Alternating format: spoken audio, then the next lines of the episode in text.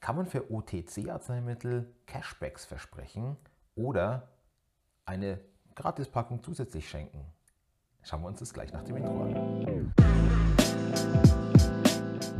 Ja, OTC-Arzneimittel sind solche, die vom Gesetzgeber als nicht ganz so gefährlich erachtet werden.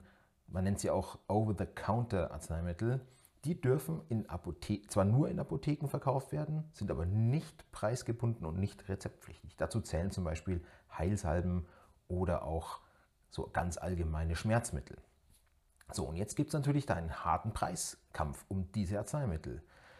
Und jetzt stellt sich die Frage, kann man ein Cashback versprechen, dass man sagt, ja, wenn du uns den Kaufbeleg äh, nachträglich einsendest, erstatten wir dir das Geld zurück. Oder darf man sagen, wenn du eine Packung gekauft hast, bekommst du einfach noch eine zusätzlich geschenkt.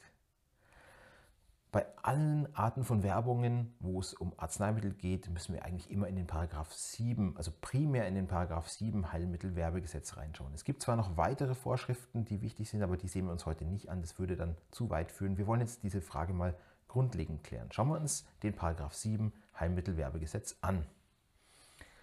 Da steht drin, Ganz wichtig, es ist unzulässig, Zuwendungen und sonstige Werbegaben anzubieten und so weiter. Das heißt, wir haben erstmal ein Verbot für Werbung für Arzneimittel, wenn Zuwendungen oder sonstige Werbegaben angeboten werden. Schauen wir uns doch erstmal an, ob es nicht vielleicht eine Ausnahme findet. Ja? Und da steht in Paragraph 1 Nummer 1, es sei denn, dass es sich bei den Zuwendungen oder Werbegaben um Gegenstände von geringem Wert usw. So handelt. Ein Cashback, ist das ein Gegenstand von geringem Wert? Nee, ein Cashback ist kein Gegenstand. Wäre eine zusätzliche Gratispackung ein Gegenstand von geringem Wert? Nein, weil Gegenstand mit geringem Wert, da geht man davon aus, bis 1 Euro wert. Aber normalerweise kostet ein ähm, Arzneimittel, also eine Salbe oder sowas, mehr als einen Euro. Aber vielleicht hilft uns die Nummer zwei. Da steht drin, es sei denn, dass die Zuwendungen oder Werbegaben in einem bestimmten oder auf bestimmte Art zu berechnenden Geldbetrag gewährt werden. Die Rechtsprechung, unter anderem zwei ULGs und auch der BGH, haben wirklich gesagt, ja, ein, eine nachträgliche Erstattung des Kaufpreises ist eine sogenannte Zuwendung in Höhe eines bestimmten oder auf bestimmte Art zu berechnenden Geldbetrags. So, wunderbar. Dann haben wir doch jetzt eine Ausnahme. Wunderbar, funktioniert, oder? Cashback. Hm, Moment. Wir müssen noch einen Satz weiterlesen. Da steht, Zuwendungen oder Werbegaben nach Buchstabe A sind für Arzneimittel unzulässig, soweit sie entgegen den Preisvorschriften gewährt werden, die aufgrund des Arzneimittelgesetzes oder des fünften Buches Sozialgesetzbuch gelten.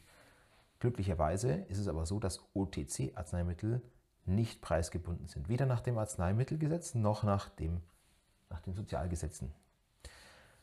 Wunderbar. Daraus folgt tatsächlich, wir können für OTC-Arzneimittel Cashbacks gewähren. So, und wie steht es jetzt um eine andere Form von Gratifikation, nämlich kaufe eine Packung und bekomme noch eine zusätzliche Packung geschenkt.